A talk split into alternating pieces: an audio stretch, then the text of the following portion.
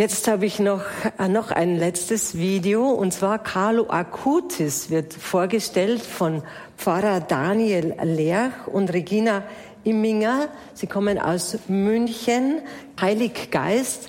Auch dort haben wirklich tolle Sachen passiert und Sie werden unser Zeugnis geben, wie bei denen auch 24-7 wächst. Herzlichen Gruß nach München. Ja, also mein Name ist Regina Emminger. Ich koordiniere für unseren Pfarrer die Anbetungsgruppe und darf in diesem Dienst sein und ähm, muss einfach auch sagen, dass wir in unserer ja, in diesem staunenswerten Wachstum von unserer Anbetungsgruppe auch kräftig Unterstützung hatten oder haben noch vom seligen Carlo Acutis nämlich. Das ist unser Schutzpatron. Und ähm, angefangen hat es eigentlich total zufällig, könnte man jetzt menschlich sagen, aber ja, es war gut vorbereitet. Und zwar hat, ähm, hatten wir letzten Sommer am 1. Juli die Ausstellung über die eucharistischen Wunder, die vielleicht einige von Ihnen kennen, von Carlo Acutis, die er selber konzipiert hat. Die ist äh, durch Initiative von der Frau Kreitmeier, dann hat der Pfarrer die nach Heilig Geist geholt.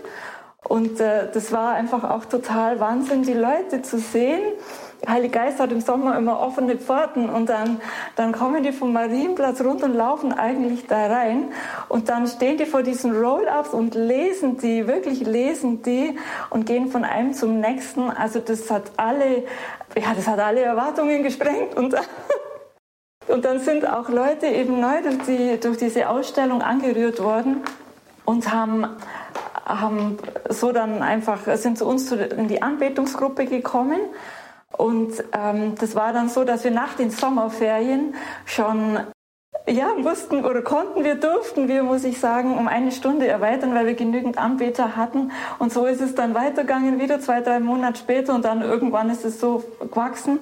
Und jetzt haben wir eben, wie der Pfarrer Lösch schon erzählt hat, eben fast jeden Tag bis Mitternacht. Und wir haben noch eine Anbetungsnacht, wo wir 24 Stunden beten am Herz Jesu. Das ist auch seit letztem Jahr, seit September. Und zwei Samstage, wo wir schon mittags anfangen, es sind immer genügend Leute da. Und jetzt wollen wir den Morgen einnehmen, ab fünf, mit, äh, mit der Unterstützung Gottes und, äh, und ähm, der Heiligen, eben auch dem, dem seligen Carlo Acutis. Und was vielleicht auch nochmal lustig war als Gegebenheit, ähm, ist, dass, ähm, dass ich äh, zufällig auch den Urlaub geplant hatte, bevor der 1. Juli war in äh, Italien. Und dann war ich natürlich auch in Assisi. Und ich wusste bis dahin gar nicht, dass, dass der selige Carlo Acutis da begraben ist. Und dann habe ich das natürlich erfahren, weil ich mich mit äh, dem befasst habe dann. Und dann ähm, war ich da am Grab und habe auch um seine Fürbitte äh, gebeten. Und was wir erleben, ist einfach, hätte ich mir nie träumen lassen. Ja, Wahnsinn. Ja, und was das Besondere an dieser Ausstellung war, mit der eigentlich alles begonnen hat ja. über die eucharistischen Wunder des Carlo Acutis, war, dass wir zur Eröffnung der Ausstellung die Reliquie da hatten und äh, die Menschen mit dieser Reliquie gesegnet werden konnten.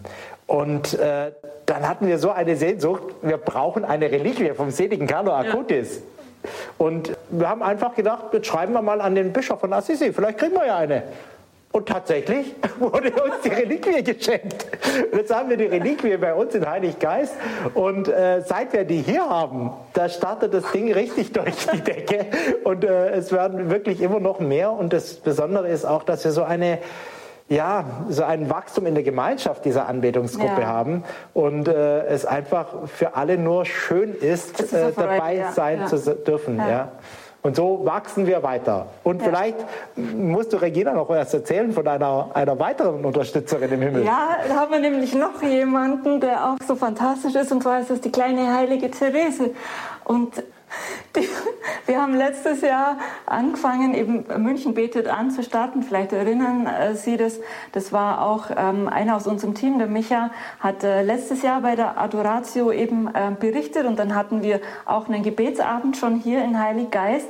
Und in dieser Nacht sind, äh, oder in diesem Abend sind noch während der Anbetung drei neue Beterinnen dazukommen, die bis heute total treu sind und wirklich diesen Dienst lieben.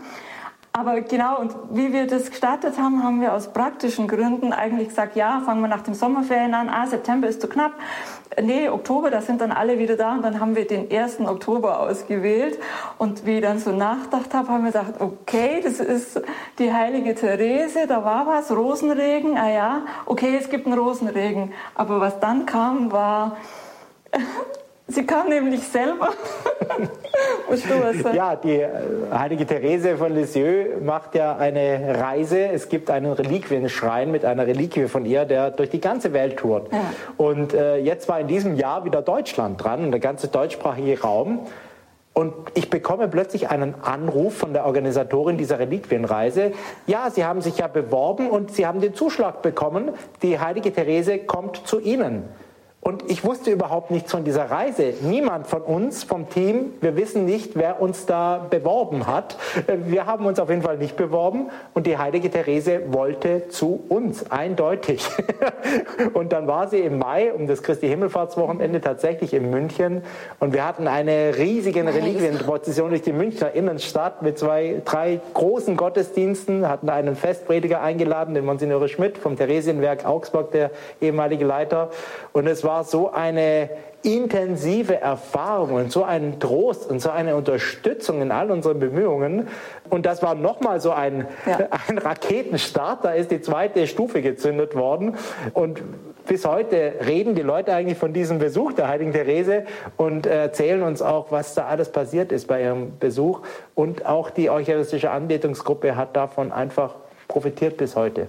Ja, das finde ich auch auch diese Nacht war wieder so besonders, weil man hat so gespürt, dass diese Verbindung so steht mit den Heiligen oder mit der kleinen heiligen Therese und auch die anderen Heiligen. Der heilige Josef ist da gleich nebendran am Seitenaltar, die Mutter Gottes, eben vor dem Herrn in die eucharistische Anbetung zu gehen und das war so krass.